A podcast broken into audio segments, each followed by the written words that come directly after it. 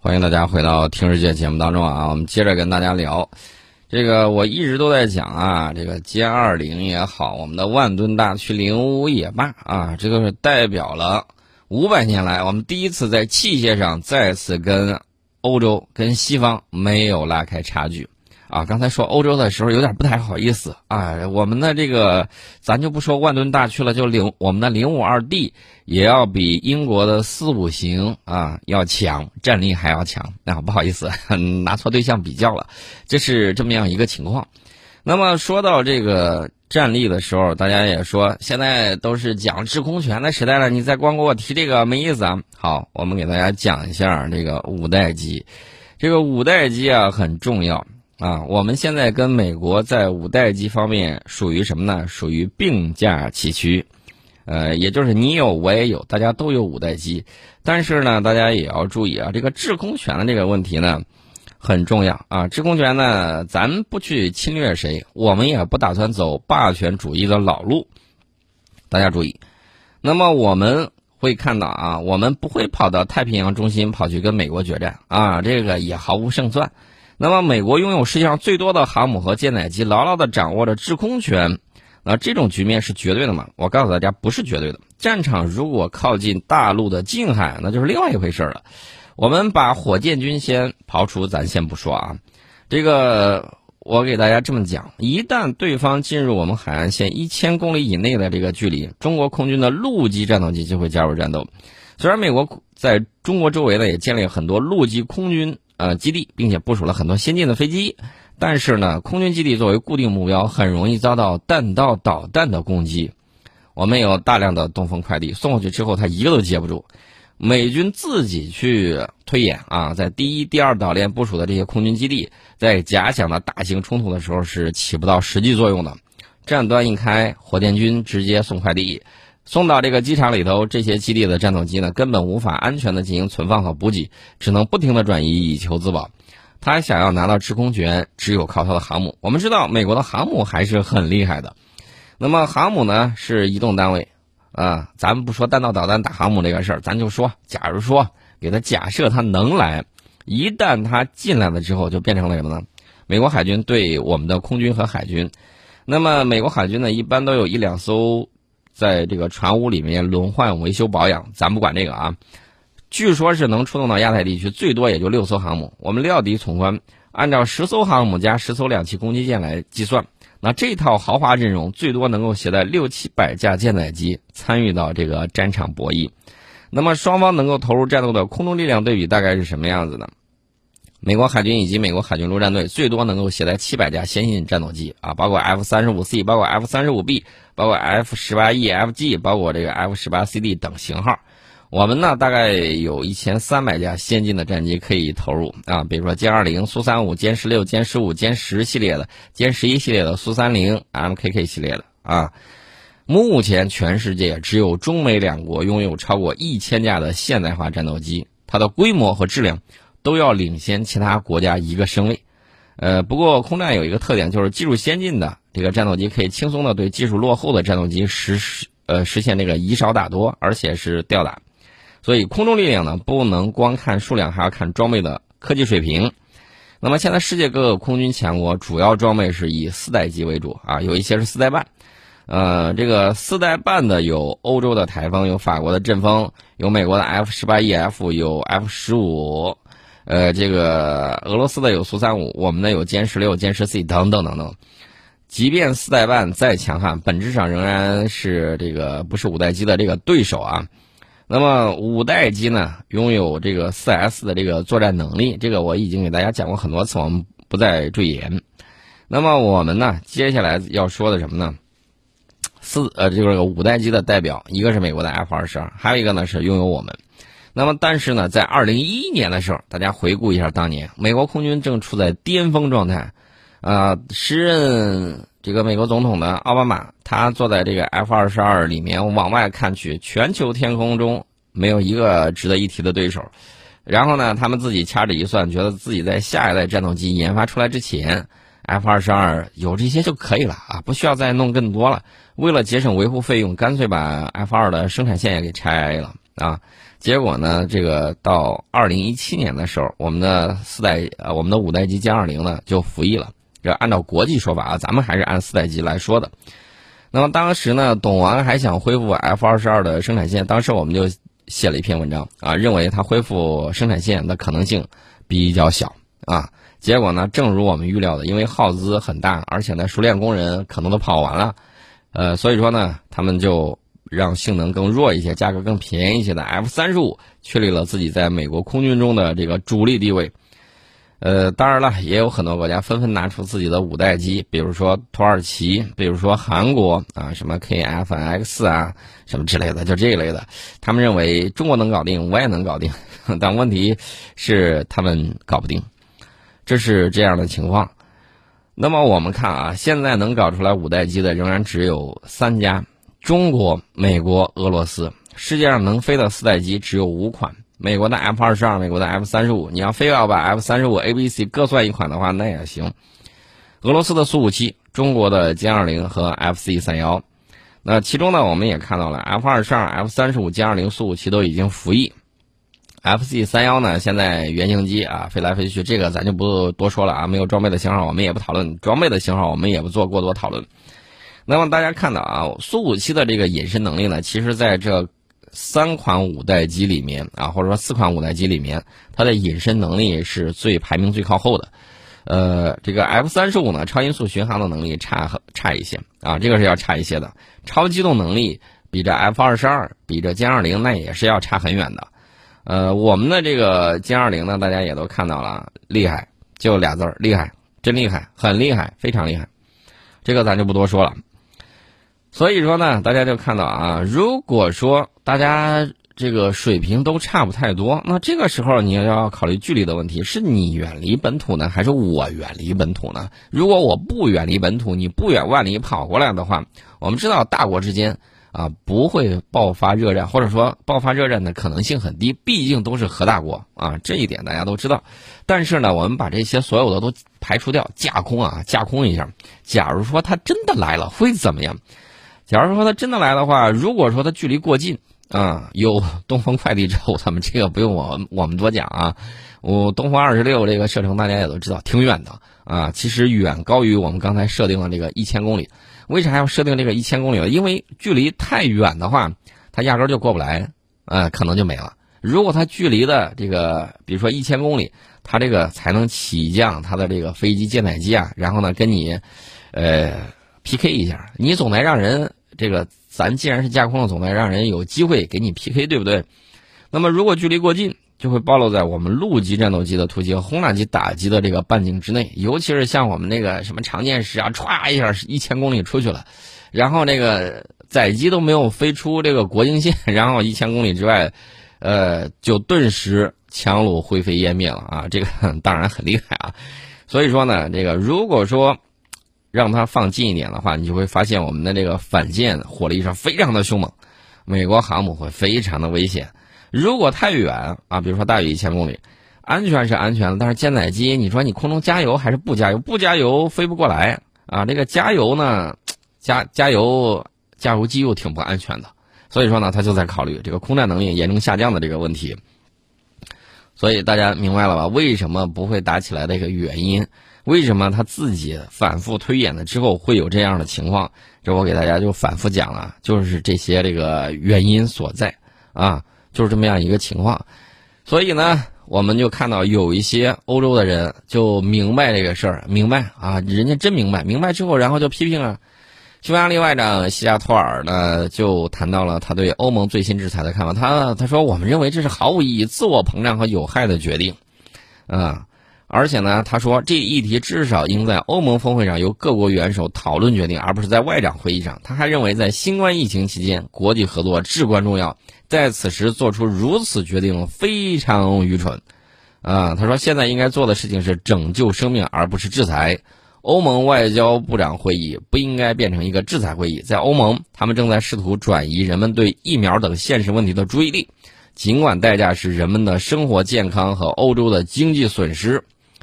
呃，而且呢，这个西亚托尔直言不讳地说，这一制裁决定的后果将会进一步毒害中欧关系。除此之外，什么都不会改变，所以没有必要这么做。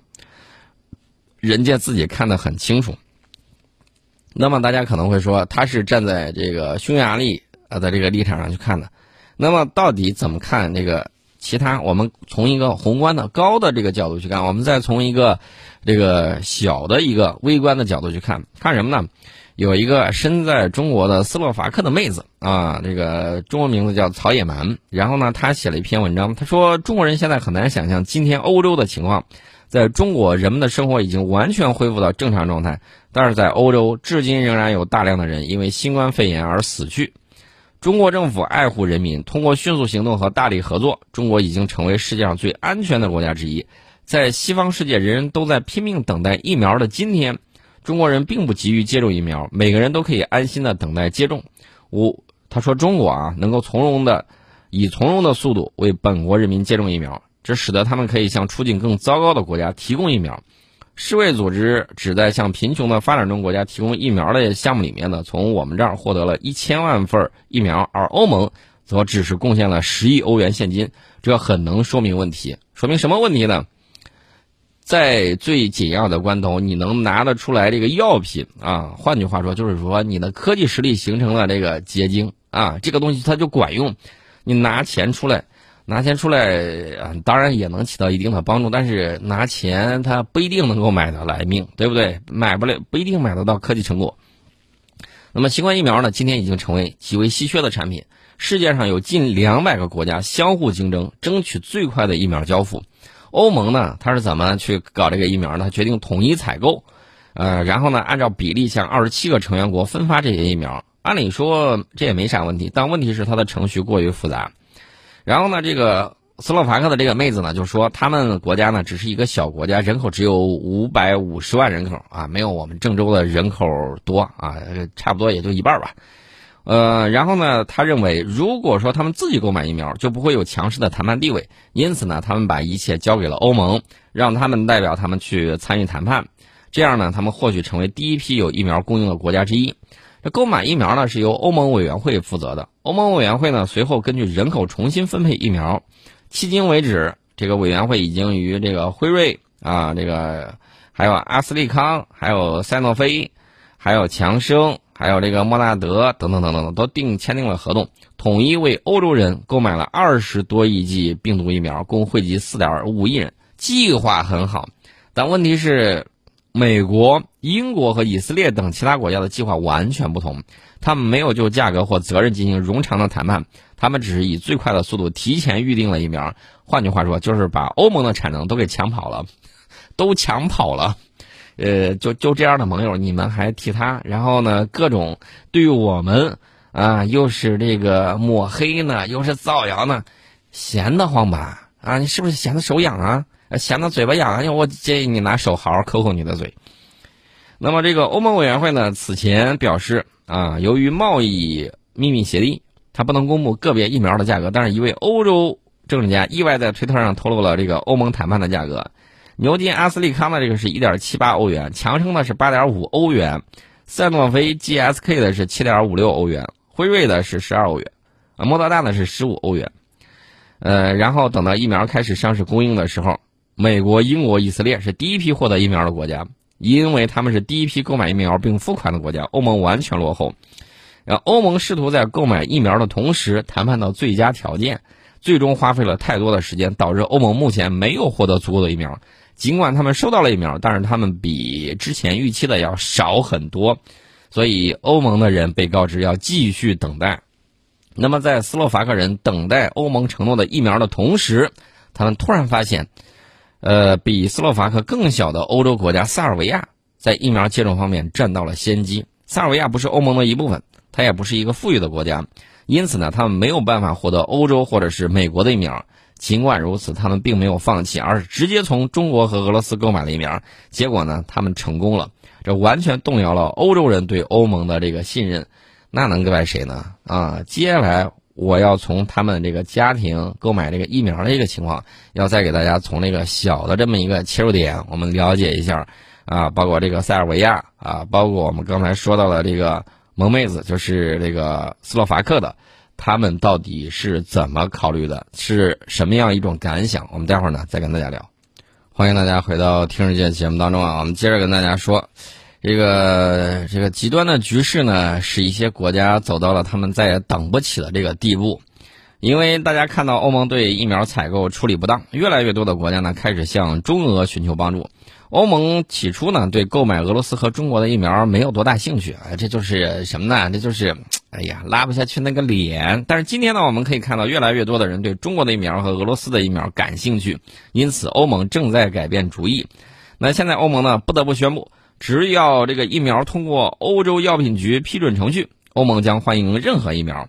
那么匈牙利呢是第一个购买了俄罗斯和中国的疫苗，所以今天匈牙利人都在接种疫苗，甚至匈牙利总理也接种了中国的疫苗。他说他自己选择用中国疫苗接种，是因为他相信中国的疫苗效果很好。今天在匈牙利，俄罗斯的那个卫星疫苗，只要人们特别要求的时候才会被使用。最近捷克也可以开始使用中国疫苗了。这个匈牙利呢是斯洛伐克的南部邻国。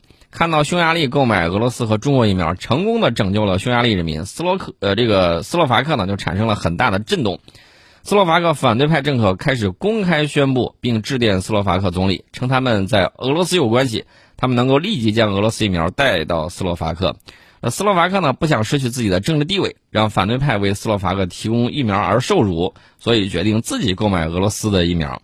实际上，他确实偷偷的采购了俄罗斯疫苗，没有告诉其他人。他说他不想让任何欧盟国家从斯洛伐克偷走那些宝贵的疫苗。你看到没有？即便如此了，还有一些这个考量再去考虑。呃，然后呢，这个呃斯洛伐克的这个妹子呢，就说他爸爸也信任俄罗斯，为啥呢？因为这个虽然斯洛伐克是欧盟和北约的一部分。呃，但实际上，很多斯洛伐克人只相信俄罗斯。许多斯洛伐克人认为，如果斯洛伐克人民遇到麻烦，他应该寻求俄罗斯的帮助，因为俄罗斯是斯洛伐克的大斯拉夫兄弟啊，能够保护他们。然后呢，这个萌妹子的这个爹信任俄罗斯，他说，如果只有美国或欧洲的疫苗可用，他就永远不会接种疫苗。但是如果斯洛伐克政府能够提供俄罗斯疫苗，他就愿意接种。而且他爹还表示愿意接种中国疫苗。他说：“这是因为中国一直是世界上控制新冠肺炎疫情最好的国家，所以他也相信中国能够创造出一种伟大的疫苗。”呃，然后呢，他就说了：“看看欧洲和美国的疫情现状吧，他完全不相信美国和欧盟。现在斯洛伐克和匈牙利也有同样的计划，只向那些要求使用俄罗斯疫苗的人提供那个卫星疫苗。”啊，呃，大家看到了这个情况了没有？呃，但是我要说句题外话啊。俄罗斯人对接种疫苗大多不太感兴趣，认为他呃，他们担心副作用啊，或者是他们认为疫苗没有完全通过临床验证，只有大约百分之四的欧洲人口接种了这个疫苗，呃，所以呢，他就说到了这有一个悖论：俄罗斯拥有了一种俄罗斯人自己完全不想要的疫苗，因此呢，今天俄罗斯能够向其他国家大量的提供这种疫苗，大部分是那些买不到任何西方疫苗的富裕国家，同时俄罗斯也赚取了高额的这个利润。呃，欧盟呢也有意购买，但前提是俄罗斯的疫苗能够得到欧洲药品局的批准。就在斯洛伐克购买俄罗斯疫苗的一天之后，俄罗斯呢向欧盟，呃，就是欧洲的药品局递交了一份申请。啊，这也就意味着这个俄罗斯疫苗呢可能在未来几个星期之内获得欧盟的这个使用。啊，这是这么样一个情况，所以大家大概知道了吧？然后呢，你看这个管理啊。各种的这种动员的能力啊，各个方面啊，你会发现我们现在完爆欧洲啊！这个为什么我说制裁他们，制裁这些反华的议员，制裁这些反华的学者，制裁这些乌鸦嘴、唧唧歪歪、胡说八道、指鹿为马、颠倒黑白、混淆是非的家伙呢？我觉得制裁的非常对，应该制裁。你不制裁他的时候，他还觉得哎呀没事人一样啊，还在那儿大放厥词。不能有人想一方面通过他这个唱红脸，一有一些人通过唱白脸，然后呢就挣我们的钱，挣了我们的钱还要恶心我们，这些我觉得是万万不能同意的。而且以后的时候，就是要给他们明确的这个教训。这个世界已经变了啊，百年未有之大变局，甚至五百年未有之大变局，你都不知道这个世界变天了吗？啊，如果不知道的话，我建议你赶紧这个啊醒一醒，抠掉鼻屎。呃，抠掉岩石，说错了，抠掉岩石，然后看一看，天亮了啊，太阳出来了之后，什么灯塔还会起作用啊？当然是太阳，更效果更好啊，对不对？我们今天呢，就先给大家聊到这里。